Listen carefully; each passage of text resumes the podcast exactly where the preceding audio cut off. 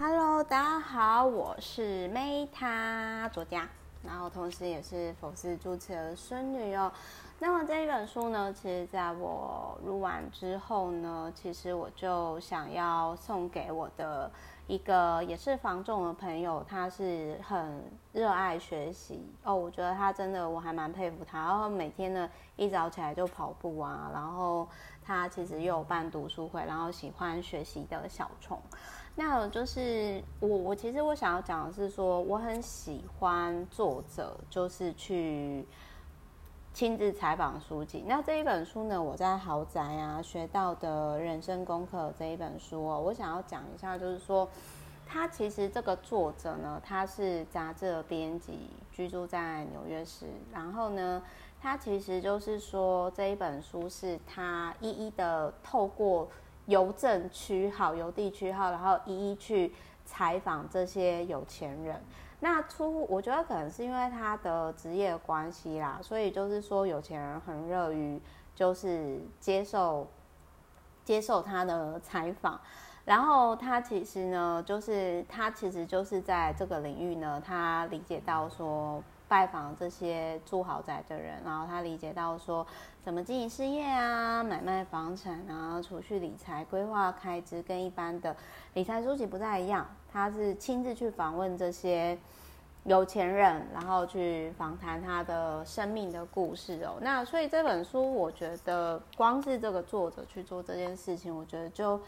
很值得看了。那我先跟，在我把这本书送给小虫之前，我想要就是跟大家分享一下，就是这一本书里面的一些几个例子。比如说有其中一个富宅富富豪就有提到，他说，当大家都在做一样的事情的时候，你就是要做相反的事情。那比如说我最近就是啊、我就是有小玩 VIX，然后呢，我的操作跟逻辑思维就是跟一般人不一样。所以我其实是有小赚一点这样子。那当然我知道说，如果你今天你的想法可能你比较没有办法从另外一个角度看世界的话，我都会建议说，不要去玩比较博弈类型，就是因为其实我觉得 VIX 或者是元大真的在我看来，我觉得它都是比较偏博弈类型的衍生性金融商品，所以我觉得就。不太适合说是投资，所以就是如果今天呢，你们觉得说你可能比较人云亦云，比较没有自己观点，那我真的是觉得说投资上不要选择风险太高的领域。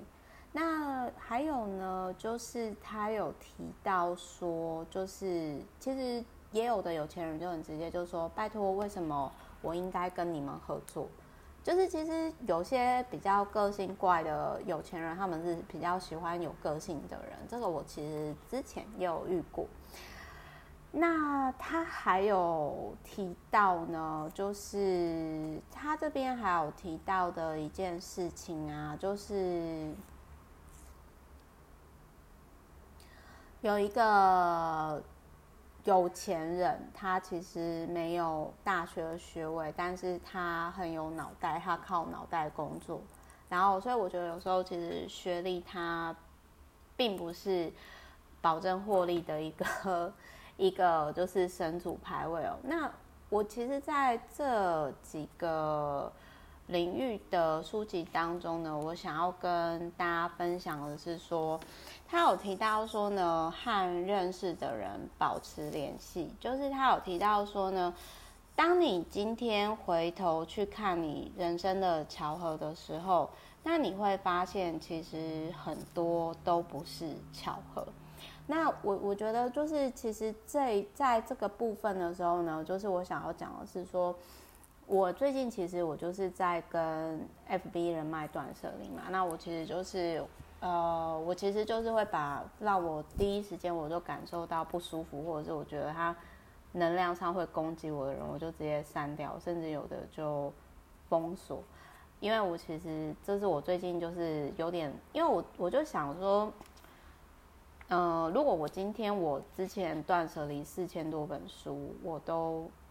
可以带来这样的收益，或者是人生转变的时候。那我再来，我现在我 FB 一样也是四千多人的人脉，那我断舍离之后，它会带来什么样的后果，就是效果，我也很我也很期待这样子。那他其实这里还有提到，就是说呢，嗯，就是其中有一个富豪，就是他有提到说，每个人都做同一件事情的时候，你就要反其道而行。我刚刚就就有提到吧。然后他还有提到一个，就是有一个有钱人是他们是在做豪华冒险旅程，就是直升机登山，就是说这个是专门。为七十五岁的行李箱体会二十五岁的感觉的人，但是我这边要吐槽一下，就是说我曾经有朋友，就是他去喜马拉雅山，然后，呃，而且他很年轻哦，他是三十几岁一个男会计，可是可能平常没有运动的活动，就是我想要跟各位分享，直升机登山不是不行，可是直升机很容易失事，而且如果你是从平地到喜马拉雅山这种很快上升的，你要注意高山症。因为曾经我在旅游认识的那个男生的会计啊，他其实就是因为去喜马拉雅山，然后他就是类似这种选择直升机登山的行程，然后造成血废哦，他差一点就是就是可能在印度的医院就回不来了，这是真人真事，所以刚好这个跟书里面没有关，只是我刚好看到，然后跟大家分享我实际上。发生的事情，然后他有提到说，金钱是用来享受、提供安全感，而不是用来炫耀的。那其实呢，很多很多，就是他有提到，就是有有钱人就提到说，哎，比起好的头衔，我宁愿开一家就是会赚钱的回收厂，就是非常务实的人。那另外他有提到说，这个有其中有一个有钱人的价值观跟我很类似，就是他说。这个有钱人他总是怀抱感恩之心，然后并且他觉得自己好运是人际关系所带来的结果，就是说你今天你给出去的都会回来。然后再来还有呢，就是他有提到说，当你今天把你人脉当中的点连起来之后，就是变成一条线嘛，那你就是要坚持到底这样子。还有就是，他有提到说，选定就是其中有另外一个就是有钱人，就是说选定目标，别听任何人说你错了。那鹏哥，其实我这边分享一件事情，就是我的男朋友鹏哥，他说呢，跟我交往，他觉得最开心的一件事情，就是我从来不会说，就是去否定对方。其实实际上我很少去，除非我真的是，比如说我的 VVIP 什么，我真的是觉得他。这个再来会有很多问题，我才会说，当然你可以这么做。那可是我觉得我的看法是这样，就是我其实是真的很少会去否定人说哦，你错的，我是对的这样子。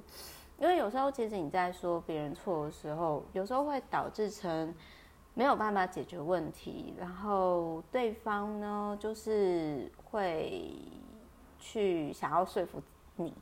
然后证明他自己是对的，然后反而就是越往那个错的方向，不适合他的方向前进，然后反而是我觉得造成越不可预期的结果这样。那另外还有一个有钱人，就是他有提到说呢，你要趁早存钱，就会体会到复利的效果。但我必须要讲，就是有时候我觉得年轻的时候可以多去一些体验，三十岁之前啊。比如说去环游世界啊，或者是一些就是超过钱的体验，我是觉得可以考虑吧。那他还有提到说，再怎么有钱呢，都要看每一分钱。就是说，你要花一块钱的时候，你必须要赚两三块钱。那甚至我之前还听过比较极端的，就是他在花一块钱的时候，他要先赚十块钱，他才会花。这个一块钱，然后有的时候我就觉得，哦，我真是太会花钱。然后他有提到说，如果你现在赔钱了，那代表你之后会赚钱。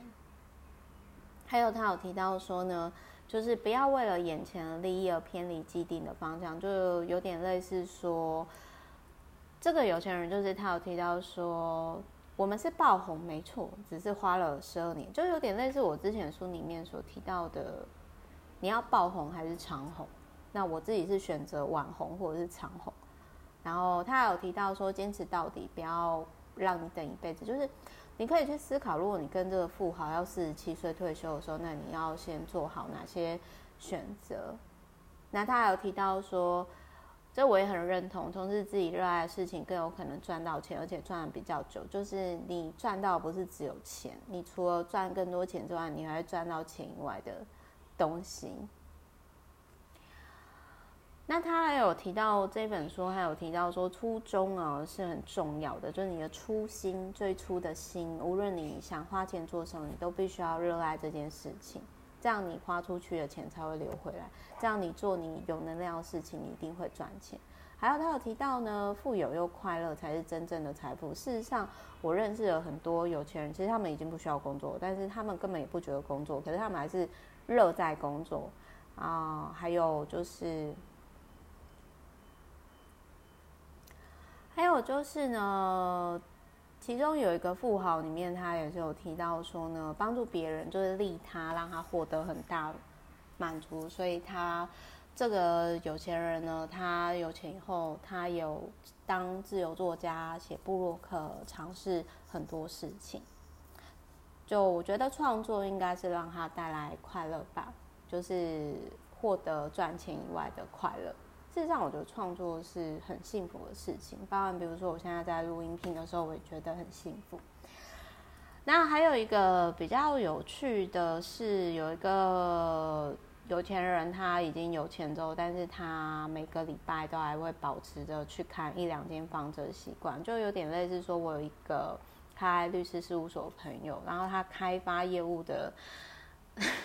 他开发业务的方式有点特别，就是他会借由去面试的机会，然后顺便去推广他们事务所的服务啊，我觉得这很有趣，就是跟这个书里面所提到说，这个人每一一两个礼拜就是看一栋新房子的这个习惯，我觉得有点有趣。那再来就是说，他有提到说呢。他这边有提到，就是说，其实施舍与付出并不单纯把钱花掉而已。就是你今天不论你在赚钱，或者是说你捐出去这个钱，它可不可以成为一个正向循环？这都是有钱人在做好事的时候会会思考事情。然后，另外还有他有提到说，你今天要有钱的时候，你要去了解到自己的极限所在。我也很认同。就像这个其中的一个。Don Cook 里面，他其实在里面，他有提到说，他后来在演艺圈，他告诉自己说，认了吧，你永远当不上主角。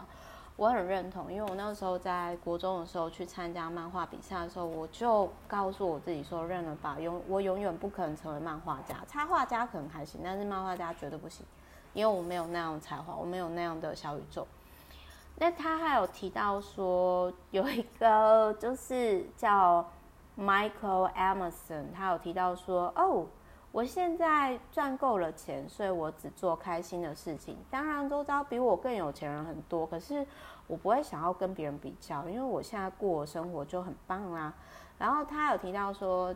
金汤匙不能含一辈子。”就是说，有其中有一个 Peter 有钱人就跟他说：“我很幸运，我可以有机会做很多人没有办法做到的事情，所以我很谢谢我有钱。”那当然就是说，我也会用这样钱去做让自己开心的事情。那另外还有就是在 Rosen 这个有钱人当中，就是他十二岁就开始做生意了。然后我觉得说，可能因为我我奶奶其实是很，我必须要说，就是说我家庭里面，我奶奶她是商场上的女强人，她后来其实就是说。他是投资不动产蛮精准的，然后他也曾经有超过十年以上当里长的经验，所以就是其实呢，我我觉得可能因为我奶奶在女一个女人啊，然后就是说那个时候呃，她又跟我爷爷常吵架，然后后来就是六十岁的时候跟我爷爷离婚的这个过程当中，我觉得我奶奶可能是会想要保护我们，所以她其实。很小时候，就是他都不希望说我们，比如说我爸就在金融业嘛，然后他就会希望说我们好好念书就好，然后不要去呃搞一些做生意啊什么的。可是我觉得这是有点可惜的事情欸，因为我虽然说我可能比较就是可能会写一些文字，或者是说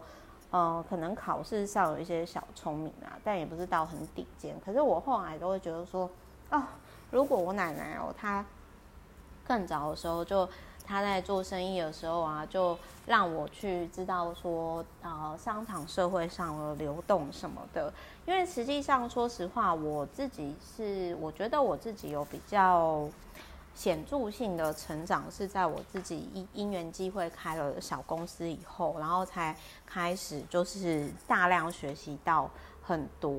那不过之前呢，就是我我。其实，在对金钱跟市场上，我觉得相较于很多人来说，是属于我的家族把我保护得太好，所以很多时候我比较